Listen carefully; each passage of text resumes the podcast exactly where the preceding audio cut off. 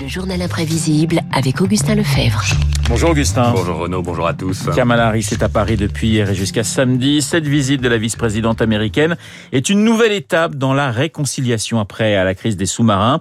Sa fonction est parfois mal connue. À quoi sert un vice-président? Eh bien tout simplement à rien. Voilà Renaud. Bonne journée. À demain pour un nouveau journal imprévisible. Vous avez rendu à l'heure, c'est parfait. Voilà. Non, bon alors ça c'est la version un peu rapide hein, des mauvaises langues.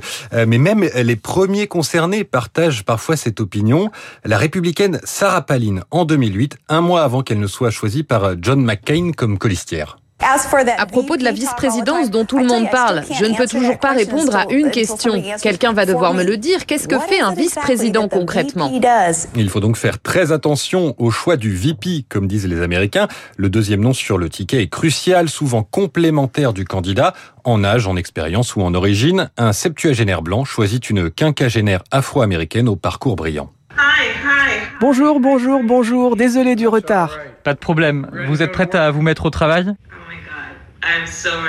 Oh mon Dieu, je suis tellement prête à me mettre au travail. La réponse est donc oui La réponse est un grand oui, Joe. Je suis prête. Je suis prête à faire ça avec vous. Pour vous, je suis profondément honorée et très enthousiaste.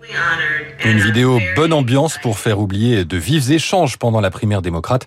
Le choix du running mate, du colistier, permet également d'unifier un parti avant la grande élection. Alors une fois élu, tout de même, le vice-président est là pour remplacer le président au cas où. C'est sa principale mission. C'est arrivé à neuf reprises. Deux exemples récents, 1963.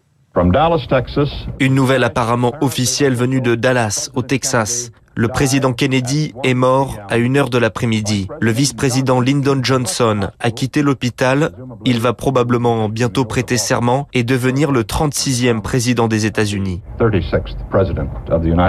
JFK, quatrième président américain assassiné. Quatre autres sont morts de mort naturelle. Le neuvième a dû démissionner. Richard Nixon, embourbé dans le scandale du Watergate en 1974.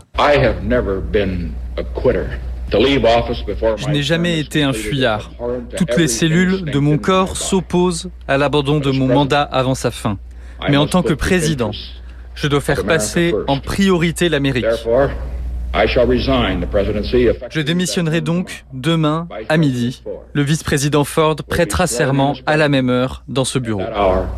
Ce qu'on sait moins, c'est que le vice-président peut aussi devenir président temporaire pendant quelques heures ou quelques semaines si le titulaire a un problème de santé. En 1955, Eisenhower fait une crise cardiaque dont il récupérera. Dans l'église de Denver où priait Eisenhower, dans les églises et synagogues de cette nation sous le choc, l'Amérique s'est unie en esprit avec le vice-président Nixon qui va devoir affronter de lourds fardeaux dans une situation qui n'est pas clairement définie par notre Constitution. Et la Constitution clarifiera cette procédure exceptionnelle en 1967 avec le 25e amendement. Augustin, quand tout se passe bien, il faut quand même trouver une occupation, vice-président. Oui, d'abord, il préside le Sénat, double vote en cas d'égalité.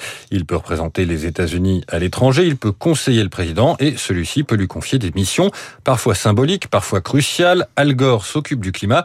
Donald Trump a lui délégué un sujet qui ne l'intéressait pas vraiment. Je vais annoncer tout de suite que le vice-président Mike Pence sera désormais chargé de la lutte contre l'épidémie. Kamala Harris, de son côté, s'occupe du redécoupage de la carte électorale et de l'immigration, premier voyage au Guatemala. Je vais également être clair avec les gens de cette région qui envisagent de faire ce voyage dangereux jusqu'à la frontière américano-mexicaine. Ne venez pas. Ne venez pas. Et je crois que si vous venez à notre frontière, vous serez refoulé. Des propos fermes qui ont provoqué une polémique et pendant la campagne, le ticket Biden-Harris laissait entendre qu'il partagerait plus l'exécutif, pas encore de révolution aujourd'hui. Augustin, le vice-président a pourtant gagné du pouvoir depuis la, la Deuxième Guerre mondiale. Oui, son rôle s'est affirmé et l'apogée a sans doute été la vice-présidente de Dick Cheney pendant les deux mandats de George Bush Jr., de quoi inspirer le film Vice en 2018, première rencontre entre les deux hommes. La vice-présidence est avant tout un poste symbolique. Maintenant, si on arrive ensemble à trouver une approche différente, je peux gérer les tâches les plus banales. Par exemple, superviser l'administration, les armées, l'énergie et la politique étrangère. Ouais, voilà. Je vote pour. Des tâches pas vraiment banales. Dick Cheney, qualifié de véritable président derrière les guerres américaines lancées au début des années 2000. Et après, on fait quoi quand c'est terminé?